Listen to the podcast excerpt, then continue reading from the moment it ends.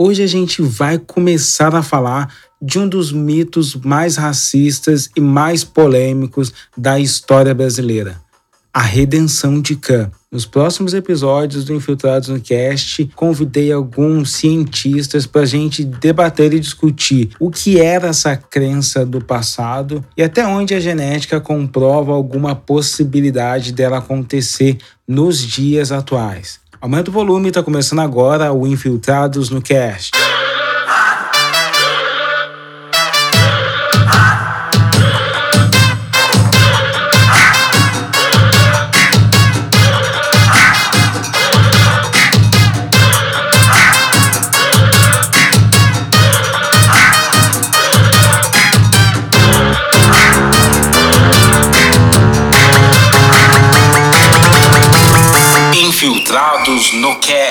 Pessoal, esse assunto ele é muito complexo, muito complexo, muito polêmico. A gente não vai resolver ele em um único episódio Infiltrados no Cast. Então, assim, a partir dessa semana, nos próximos episódios, vocês vão encontrar aqui alguns nomes convidados para discutir aspectos diferentes sobre o mito da redenção de Khan. No episódio de hoje, eu tenho um amigo muito especial que é o Paulo Miranda Nascimento. Na verdade, vocês conhecem ele como Pirula, que ele é paleontólogo, zoólogo, youtuber, palestrante e divulgador científico. Recentemente, ele publicou o livro Darwin Sem Frescura, que é uma viagem por eras, continentes, nascimentos e extinções aí, uma forma de explicar é, de uma maneira mais simplificada ou não, porque é muito científico ainda, é, o que é essa a evolução de Darwin e, e como ela se deu ao longo das eras. Ele vai me ajudar a entender alguns aspectos muito interessantes para a gente discutir a redenção de Kant. Mas antes, vamos falar um pouco sobre o que é a redenção de Kant e qual é o seu contexto. Vamos falar primeiro do nome, a redenção de Kant. Lembra que no episódio do que eu falei sobre o racismo de Allan Kardec, eu citei que várias teorias bíblicas, científicas, ou uma mistureba entre as duas coisas, tinham surgido sobre uma provável degeneração é, da raça humana, que seria a origem da, dos povos africanos. Então, essa é, uma, é um outro mito sobre essa degeneração, né? Enquanto para o, o Allan Kardec a gente está falando lá da raça adâmica, dos filhos de Adão e tal, é, alguns teólogos e alguns religiosos cristãos ali no século XVI, XVII criaram esse mito de Cã, que Cã é um dos filhos de Noé, que teria sido amaldiçoado e por isso ele teria se tornado negro, né, preto, africano, totalmente escuro, assim, teria ido viver na África. Então essa seria uma das explicações bíblicas sobre a origem do, dos africanos. Não assim uma explicação exatamente bíblica, porque a Bíblia não diz que Cã é um africano, mas quando os, os religiosos daquela época começaram a fazer esse movimento que eu falei para vocês no episódio de ancestralidades, que foi olhar para os seus livros religiosos e falar: caramba, a gente precisa explicar esse negro que existe, a gente precisa explicar porque a pele dele é mais escura. Aí começaram a, a imaginar essas coisas e confabularam aí que uma das explicações para a pele escura, para esses povos diferentes, é essa maldição que teria surgido. Então, esse nome, a redenção de Cã, vem desse imaginário criado pelos racistas da época. Tipo, se Khan era amaldiçoado, se Khan era maldito, ele precisava de uma redenção, ele precisava se curar, né? Daí, uma das principais explicações porque esse mito ele nasce da Europa era a cura pelo trabalho. Então, o trabalho liberta, o trabalho é, edifica o homem. Então, os povos africanos teriam nesse trabalho forçado a sua única forma de atingir aí a, os objetivos de Deus para a sua vida. Mas aqui no Brasil, esse mito ganhou um significado especial, único, aqui dentro do nosso país.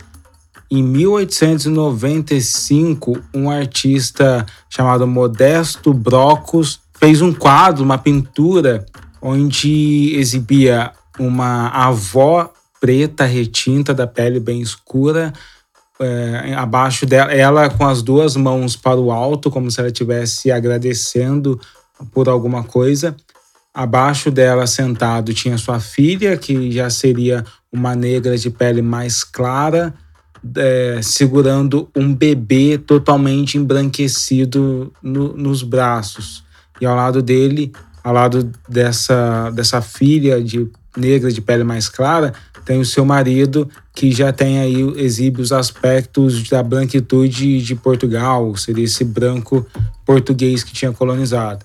Então esse quadro ele ficou muito famoso em 1895, ele já tinha recebido, ele tinha criado muito, é, muita euforia ali dos intelectuais brasileiros e ele acabou se tornando um retrato do que eles esperavam para o, o, nosso próprio país. Mas não foi a simples criação desse retrato que o popularizou. Tem um outro evento na história mundial que vai fazer com que o quadro da redenção de Can de Modesto Brocos ele acabe é, se perpetuando no imaginário brasileiro. Hoje, a redenção de, de Khan ela é muito muito popular assim entre algumas ativistas, militantes e intelectuais que têm discutido o racismo.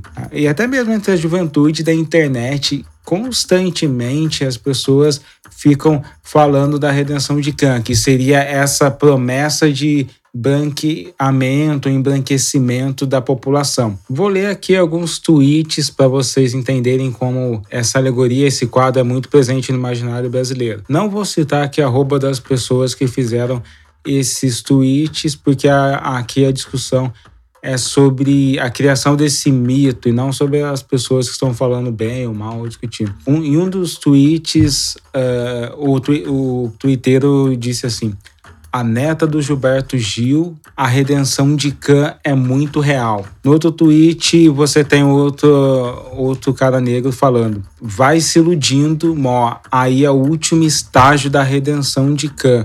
Aqui ele estava comentando sobre. Eu não conheço esses atores que estão aqui, mas é uma atriz negra de pele clara e um outro ator famoso branco de Hollywood. E aqui, de novo, esse mesmo Twitter continua falando: vai produzir que par do amor. Aí é a concretização do quadro A Redenção de Khan. E aí, sempre que você encontra a imagem de algumas pessoas é, com relacionamentos interraciais, surge aí essa, essa discussão sobre a redenção de Kant, surge essa alegoria sobre a redenção de Kant. O que me leva a acreditar que as pessoas ainda acreditam na redenção de Kant, tal qual o evento que eu vou citar para vocês agora, que é a, o Congresso Internacional das Raças. Esse congresso aconteceu em 1911 e ele, assim, é, ele foi uma reunião de todas os intelectuais, os principais intelectuais, os principais governos que estavam discutindo o futuro das relações raciais no mundo. Vale lembrar que naquela época era a ideia de raça como a gente Imagina de tipo das diferenças raciais, biológicas, sanguíneas e psicológicas de negros, asiáticos, é, mongóis, hindus, sabe? As pessoas, todas, todas as pessoas estavam muito imersas nessa crença. As pessoas acreditavam mesmo que cada um de nós éramos indivíduos biologicamente diferentes, eram indivíduos completamente como se fossem raças de animais, às vezes muito incompatíveis. E esse pensamento, ele era tão enraizado no mundo, não vamos falar apenas da intelectualidade branca, que William de Bois o pai da intelectualidade negra estadunidense, foi um dos palestrantes do Congresso Internacional Universal das Raças, né? Congresso Universal das Raças. E a, também tiveram alguns países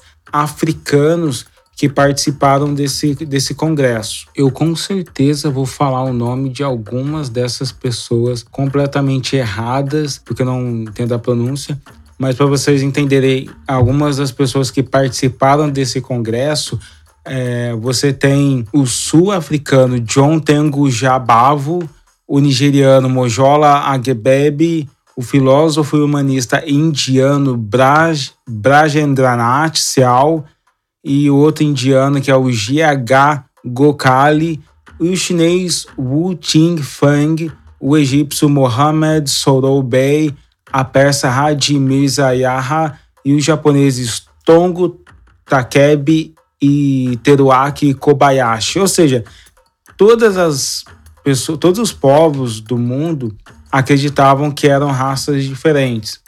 Viviam, eles se encontravam para discutir essas questões de raça, como conviver, como é, é, quais seriam as diferenças que, que cada um teria, como lidar com essas diferenças a partir da psicologia, da sociologia, da medicina, da antropologia, sabe? Era essa a ideia do Congresso Universal das Raças. E dentro de todo esse contexto, as elites dos países buscavam o que eles acreditavam ser uma pureza de sangue. Então, no mundo todo, as elites acreditavam que essa pureza era o ideal. Então você vai encontrar, por exemplo, que nas colônias americanas, as pessoas de origem africana passaram a ser vistas como contaminadores e por isso eram evitadas. Lembram que lá nos Estados Unidos, quando a colônia americana está falando lá dos Estados Unidos, né, surgiu a regra do uma gota de sangue. Se você tem uma gota de sangue negro, você passa a ser negro. Por quê? Porque acreditava-se que o sangue negro é, sujava e deixava impuro qualquer, qualquer família que tivesse alguma miscigenação. Então, a miscigenação sempre foi tratada não só pela eugenia estadunidense, mas a eugenia alemã nazista como uma forma de profanação dessa pureza de sangue. A crença pseudocientífica da época é que o sangue impuro, ou seja, o sangue indígena, o sangue africano, o sangue de, de, outras raças que eram consideradas inferiores, ele nunca conseguiria se purificar completamente por mais que se misturasse, por mais que passasse, existia uma, uma crença numa coisa chamada atavismo social, que é, sabe, tipo, é, por mais que passe quatro, cinco gerações, em algum momento a, essa geração vai despertar as mazelas de ter se misturado com uma raça degenerada. É nesse rolê todo que o Brasil envia um representante para o Congresso Universal das Raças. O representante chamado João Batista de Lacerda. Tem um episódio aqui do Infiltrados no Cast, dentro da série Os Maiores Racistas da História Brasileira, que é exclusivo sobre o João Batista de Lacerda. Eu não vou contar toda a história dele aqui para vocês, para a gente poder avançar sobre o olhar na redenção de Kant, que é muito complexo. Mas é, olha aqui no feed, tem um linkzinho, clica aí depois para escutar a história de João Batista de Lacerda e como foi todo esse contexto dele no Congresso Universal das Raças. Mas, resumidamente, ele olha o João Batista de Lacerda ele vai representar o Brasil e o Brasil tinha já, já tinha virado república, né? Já estava se modernizando assim dentro desse contexto de ter abolido a escravidão, de estar tá se tornando uma sociedade capitalista, caminhando para discutir é, saneamento básico e tal, mas tinha um grande problema. E esse problema eram os milhões de pessoas negras. Não dá para confiar exatamente ali no, nos números que a gente tem naquela época, a gente sabe disso, né? Que o, o censo, o primeiro censo que foi feito em 1872, apontava ali uma, 9 milhões 930 mil habitantes e sendo 19,7% negros aí essa o problema é que essa o, o, significado do ser negro naquela época podia ser, ser também uma relação de classe e uma pessoa negra que que, que tem alforria não, não queria ser vista como negra. A gente tem, por exemplo, o caso do Machado de Assis, que era visto como branco. Então, não dá para confiar muito. Mas a gente precisa partir de algum ponto aqui para a gente poder discutir. Preciso fazer uma correçãozinha aqui que é bem rápida. Na verdade, esses 9 milhões já são o número de pessoas negras que existiam no país naquela época. Né? Eu citei 2 milhões aqui nessa conta, mas os números eram que a população brasileira estava chegando a 17 milhões de habitantes, sendo 9 milhões negros. Vamos partir por esse ponto, sabendo que tem toda essa problemática. Dentro desse, de, desse número, significa que em 1872 a gente estava chegando a 1 milhão e 888 mil pessoas negras no Brasil. O João Batista de Lacerda, ele, ele, ele escreve o artigo né, da, da sua tese, a tese que ele apresenta lá no Congresso Universal das Raças, dizendo que existiam 2 milhões de pessoas negras no, no país. E isso, para um país que tinha 9 milhões de habitantes, era terrível. Era muito terrível. Afinal, significava que a população brasileira era enegrecida. E qual país do mundo queria ser visto como uma população enegrecida? Nenhum. E é aí que ele pega esse quadro do Modesto Brocos e leva para lá para criar uma tese, uma tese que vai na contramão das teorias racistas do resto do mundo, né? Porque, como eu já citei, no resto do mundo, toda vez que você se miscigenava, você estava enegrecendo, você estava é, tornando o sangue puro mais negro, mais impuro, de uma maneira que era irreversível. Mas o João Batista de Lacerda ele precisa fazer uma boa propaganda para o país. Ele precisa mostrar que o país tem salvação. As elites brasileiras queriam olhar para o país e falar: olha, é o país do futuro. Tá vindo gente branca para ir e a gente precisa fazer isso acontecer. E aí é muito importante, eu vou trazer aqui as palavras exatas do texto do João Batista de Lacerda, porque mostra um, um, traço muito mais profundo do que a galera acredita que é só a miscigenação que, da sua crença. Ele escreve assim um trecho na página 14 ali do artigo dele. Vivendo em uma existência quase selvagem, sujeita a todas as causas de destruição, sem recurso suficiente para se manter resistente a qualquer disciplina, o negro é, é, espalha-se em áreas escassamente povoadas e tende a desaparecer do nosso território, como uma graça destinada à vida, selvagem e rebelde para a civilização. A população mista do Brasil deveria, portanto, daqui a um século, um aspecto muito diferente do presente. Os fluxos de imigração europeia aumentando cada vez mais o elemento branco dessa população se torna mais visível, acabará sufocando os elementos nos quais ainda podem persistir algumas características do negro. Está muito claro aqui, né? Ele está dizendo que por várias é, motivações, por várias ocasiões, o negro vai continuar pobre e ele vai morrer cada vez mais, e aí os brancos europeus vão chegar aqui e a configuração total da população brasileira, o olhar sobre a população brasileira vai apresentar uma população mais branca. Quando o João Batista de Lacerda volta ao Brasil, ele recebe algumas críticas, ele chega a escrever depois um artigo no jornal é, respondendo essas críticas, porque é, da mesma maneira que, na visão dele, ele chegou no Congresso Universal das Raças e falou: olha, o futuro do Brasil é branco,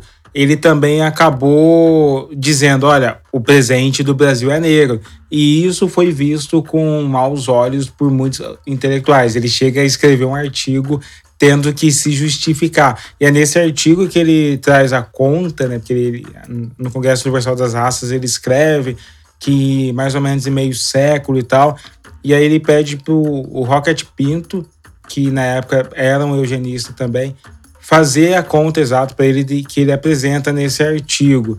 E nessa conta, em 100 anos, teriam 0% da população com traços negroides. A gente está falando que isso teria acontecido em 2011. E esse mito começa a ganhar alguns contornos, porque algumas pessoas não, não gostaram desse dele declarar que, tipo, olha, as pessoas pretas vão morrer aí na pobreza, sem condições e tal. E começa a vir alguns, algumas pessoas, não era do movimento eugenista ainda, né? O movimento, movimento eugenista estava começando a se formar, mas outros cientistas intelectuais é, tão racistas quanto já existiam na época. E aí alguns começam a falar, olha, é, a miscigenação vai resolver isso com as pessoas que sobreviverem. Então, eles tinham essa tese. E essa tese, essa crença era baseado única e exclusivamente no, na superioridade do sangue branco.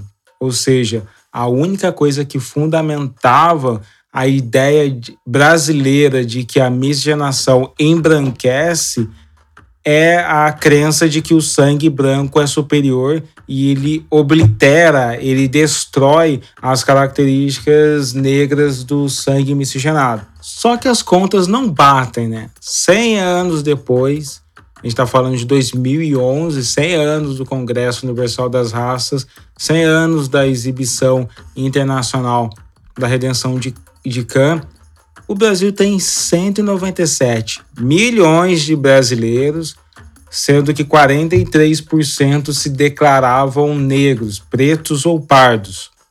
A gente está falando de uma média de 84 milhões de negros. As contas do João Batista de Lacerda só erraram uma média de 82 milhões. E a resposta do porquê que isso, porquê que ele cometeu um erro tão colossal assim é porque era um mito. A pureza do sangue era um mito e tudo que se discutia no Congresso Universal das Raças caiu por terra. E caiu por terra desde que a humanidade resolveu, não só resolveu, mas conseguiu investigar o genoma, né, o DNA humano. E essa investigação é muito recente, recente demais. O projeto Genoma começou na década de 90, 1990, e a sequência completa do DNA humano, ela se deu nesse ano, acho que foi em julho desse ano que os que os cientistas anunciaram que tinham terminado de sequenciar. É quando eles estavam ali mais ou menos na metade ali que estavam próximo de entender algumas diferenças do genoma humano não, que foi anunciado é, por volta de 2003, que era oficial, que não acreditava-se mais em raças. Então, ou seja, grande parte do conhecimento científico que acreditava na pureza, no sangue, na hereditariedade, muito das discussões sobre hereditariedade é, não faziam sentido algum. Quem vai explicar um pouco disso para gente é o Pirula que eu anunciei aqui que está nesse episódio. Oi, Ale, tudo bem? Agradeço bastante o convite, tá? Uma saudação aí para todos os ouvintes. E eu vou tentar responder aí em algumas palavras as suas perguntas, tá? Eu não sou muito famoso por conseguir ser muito sintético, né? Muito resumido, mas vou, vou ver como é, que eu, como é que eu faço aqui, tá certo? Para quem não me conhece, eu sou Pirula, sou biólogo, é, na verdade sou paleontólogo e há uns 10 anos eu tenho um canal no YouTube que eu falo sobre assuntos diversos, mas principalmente sobre ciência. Tá? Na verdade já tinham sequenciado o genoma humano tecnicamente 20 anos atrás, né? Foi a conclusão do, do grande projeto Genoma Humano, só que faltavam algumas partes, que eram as partes de DNA altamente repetitivo, que geralmente estão nas pontas ou no miolo dos cromossomos, que geralmente não codifica nada, é só uma repetição de pares de bases lá, né, o ATCG do DNA. Só que existe a chance dessas áreas repetitivas terem ali algumas respostas que a gente está procurando aí há muito tempo do ponto de vista de entendimento da saúde, né? então, por exemplo, com relação ao surgimento de câncer, envelhecimento e tudo mais. Então, essa é uma relevância aí que pode ter nesse sequenciamento aí do, do genoma completo, inclusive daquilo que usualmente a gente considera como DNA inútil, né? mas que a gente ainda não tem certeza se realmente ele não tem alguma, alguma informação relevante lá. Eu perguntei para o Pirula por que, que esse, esse genoma, esse projeto, foi importante para destruir esses conceitos de raças que existiam no século passado. Eu preciso começar falando que o termo raça, na verdade, ele sempre foi mal definido. Raça já era evitado cientificamente até antes da, do sequenciamento do projeto Genoma 20 anos atrás. Já era um termo que já estava em desuso do ponto de vista acadêmico, né, dentro da biologia, e se era usado, era usado como sinônimo de subespécie. E aí sim, subespécie seria um termo mais formal, seria a divisão de uma espécie em várias, vários subtipos, né? Várias variedades ali que aconteciam em lugares específicos do mundo ou da, da, da área de ocorrência da espécie, etc. Tá? Mas enfim, a gente poderia então perguntar por que, que não existem subespécies humanas, né? Afinal de contas, a gente sabe que tem uma nítida diferença fenotípica, né, entre os humanos, dependendo da onde eles vieram ou da onde os seus antepassados vieram, né? Então, é cor de pele, tipo de cabelo, formato dos ossos da face, né, tipo de nariz, tipo de olho, né, todas essas coisas, tá? A gente poderia então dizer que seriam subespécies humanas? Bom, foi isso que os primeiros naturalistas né, europeus pensaram, né, quando eles viram as diferenças humanas em, em diferentes lugares do mundo. Né? Então, é, já foram colocados até em espécies diferentes, né, se você pegar lá o século XVIII. Né? Então, agora sim eu entro em por que, que a genética foi importante para quebrar com esse conceito. Tá? Porque a gente percebeu que dentre os polimorfismos genéticos que a gente tem, o que é um polimorfismo genético? É quando o mesmo gene se expressa de maneira diferente, dependendo das, da sequência ali de pares de bases, tá? Então, uh, nós temos os mesmos genes, né, nós humanos, né, só que esses genes se expressam de forma diferente, formando o que a gente chama de alelo, né? Então, é que nem a gente aprendia na escola de dominante recessivo, né? Então, por exemplo, você tem alelos diferentes para o mesmo gene de cor de olho. Por isso que alguns têm olho azul, uns verde, uns preto, uns castanho, amarelo tal, porque depende da, da, da proporção desses alelos no DNA da pessoa. Tá? Então, a gente percebeu que a proporção de polimorfismos genéticos na espécie humana é muito pequena comparado com o que existe de polimorfismo em outras espécies. Tá? As outras espécies são muito mais geneticamente variadas né, do que a gente. Né? Os seres humanos eles são muito homogêneos geneticamente falando, tá? a espécie humana como um todo. E tem outro aspecto também, que é o quão relevantes são esses polimorfismos, essas diferenças genéticas. Tá? Então, por exemplo, existem espécies que a gente chama de espécies crípticas, que são uh, grupos que visualmente parecem a mesma espécie. Quando você vai fazer uma análise genética, você percebe que não são. Tá? Alguns exemplos que eu consigo citar aqui são, por exemplo, na minha área, os crocodilos, né? Que agora o pessoal tem dividido algumas espécies de crocodilo em duas. Tem ali uma variação física ou outra, mas em geral é quase indistinguível. Você faz a diferença é no genoma mesmo como por exemplo foi agora com o crocodilo do Nilo, né, que descobriram que eram duas espécies. Tem uma espécie de crocodilo anão também lá na África que sofreu pelo mesmo processo, né, também agora é, são consideradas várias espécies, ainda que os bichos sejam muito parecidos entre si. E você tem o contrário também. Né? Você tem espécies que têm muita variação, é, por exemplo, de cor, de tamanho entre os indivíduos, só que na prática geneticamente não faz diferença nenhuma. Né? Um exemplo extremo que eu posso dar aí, né, não dá para dizer que é igual porque não chega a formar populações, mas é quando nasce o que a gente chama de onça melânica.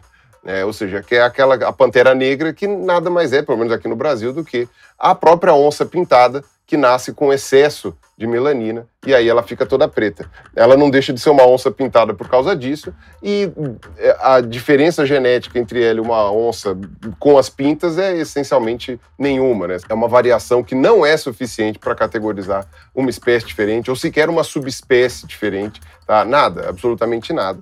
Ah, só se um dia passasse por um processo de seleção, só as negras sobrevivessem, as pintadas não, enfim, aquela coisa, né? E aí, voltando para a espécie humana, a gente descobriu com o projeto Genoma que não só Uh, a gente tem muito poucos polimorfismos genéticos entre as, as populações uh, da nossa espécie, como também, se não me engano, é só uns 10%, 10 a 15% desses polimorfismos é que caracterizam as diferenças que a gente enxerga naquilo que historicamente a gente chama de raça. Né? Então é a cor de pele, o tipo de cabelo, etc, etc, como já tinha falado. Né? Então 10 a 15%. Todos os outros 85% de polimorfismos estão presentes de maneira completamente distribuída na população humana como um todo, é, salvo uma ou outra que está muito isolada há muito tempo, mas no geral, é, na espécie humana como um todo, estão distribuídos esses polimorfismos de maneira mais ou menos igualitária aí, ou com pequenas variações. É, assim, são, são diferenças regionais que uh, são visíveis a olho nu, mas que geneticamente falando são muito irrelevantes. Se os grupos humanos que a gente tem hoje em cada continente tivessem ficado restritos a esses continentes por mais, sei lá, 200 mil anos, aí sim, provavelmente, a gente ia poder dizer que eram subespécies, porque já teria tempo aí de formar diferenças cumulativas aí que seriam relevantes. Segundo Pirula, esse conceito de raça ele continua existindo ainda dentro da sociologia é, e eu ainda, assim, particularmente, ainda risco a dizer que é um conceito mais político, né, que é evocado para discutir direitos ou posições sociais ou para ser utilizado por alguns agentes políticos no jogo, é, no jogo social. Na época do Congresso Universal das Raças, acreditava-se que a raça era uma composição própria de sangue, é, intelecto, moral, alma, cultura, uma mistura de tudo isso, sabe? Então isso era uma crença muito leviana e que por isso que as contas do João Batista de Lacerda, do Rocket Pinto, fracassaram, né? Se eles acreditavam que em 100 anos os 2 milhões de pessoas negras teriam sido extintas da população brasileira, hoje só de negros retintos a gente tem 9 milhões, né? Mais ou menos 9 milhões. E de negros no total, com negros é, de pele clara, pardos, são, chegam a 90 milhões. Esses fatos científicos e históricos não desmontam totalmente a narrativa de branqueamento. O branqueamento ele pode ser psíquico e pode ser cultural, como vários intelectuais negros já trouxeram em algumas obras, como a Virginia Bicudo, a Neuza Santos, em Tornar-se Negro. A gente ainda vai fazer um episódio dedicado a esse branqueamento cultural, esse, essa, esse desejo de branquear-se, de subir as hierarquias sociais do Brasil, se aproximando de um aspecto psíquico e cultural da branquitude. Agora fica evidente que, num contexto social amplo de população, ele não aconteceu. O que aconteceu foi uma multiplicação de pessoas negras. Será que isso exclui a ideia de, uma, de um branqueamento genético e hereditário dentro de uma única família? Esse é o assunto para o próximo episódio, que eu estou trazendo uma geneticista para a gente discutir sobre genes dominante, sobre recessivos, sobre como tudo isso acontece e até onde o, a redenção de Khan ainda pode ser minimamente levada a sério. Não deixe de comentar aí, de mandar suas perguntas, suas sugestões, seus artigos aí para as redes sociais. Tem muitos aspectos que a gente ainda vai trazer aqui e, obviamente, a gente não pode deixar de falar também da herança genética da colonização. Fica ligado que tudo isso vai estar nos próximos episódios do Infiltrados no Cast, que tem toda segunda-feira aqui para vocês. Tamo junto.